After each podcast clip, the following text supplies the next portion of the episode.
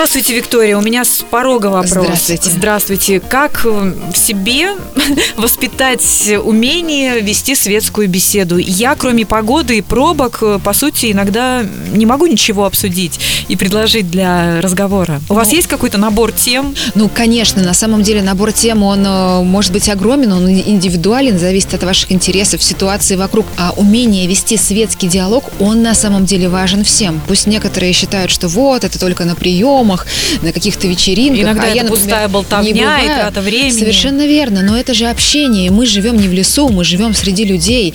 И иногда своим а, коротким а, small talk еще называют, неважно, в Мы лифте, становимся в ближе. магазине. Так что же это за темы? Говорите о том, что вы видите вокруг себя. Он Где видит то же вы- самое. Конечно. Например, если, не знаю, вы на выставке, или вы в театре, или вы в гостях, что-то приятное С о хозяйке. Михаила Шемякина, например. Да, если мы Например. собираемся на выставку. Например, а если, если вы где-то в гостях собрались, да, то вы говорите о, например, о хозяйке вечера. Исключительно, конечно же, только в положительном ключе, вам- возможно, о каких-то ее прекраснейших качествах. Об оформлении квартиры. Безусловно, безусловно. Ну, ну, только в позитивном ключе. И это одно из, кстати, золотых правил светской беседы.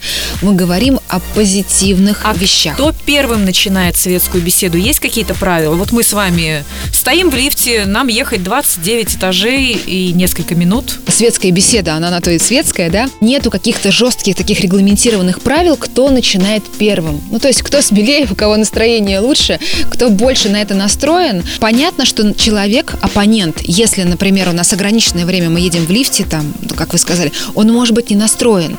И это тоже нормально. То есть, ну, не нужно из этого переживать и думать, ах, ну, что-то я не так сказал, или там, ну, что-то не то. Но можно же тренировать себе этот навык. Абсолютно. И я, конечно, призываю наших радиослушателей обязательно этот навык тренировать. И помнить, что все люди испытывают в той или иной степени дискомфорт, когда попадают в незнакомую ситуацию с незнакомыми людьми. Первое, это с точки зрения этикета, держать лицо.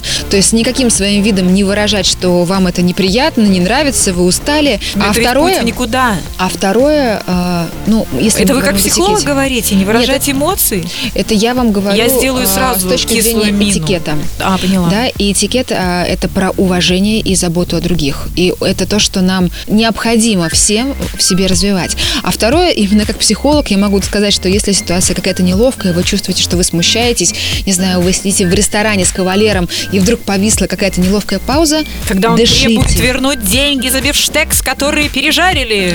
Просто глубоко дышите. Дышите. И напряжение, которое у вас в этот момент в теле и внутри создается, оно будет расслабляться, и в какой-то момент э, тема появится сама. То есть не стремиться постоянно о чем-то говорить и заполнять паузы. Главное глубокое Сказать, например, я готовлю еще хуже, милый. Ну, юмор, да, всегда придет нам на Да, мне он помогает. Виктория, спасибо вам большое. До новых встреч. Терра Манера.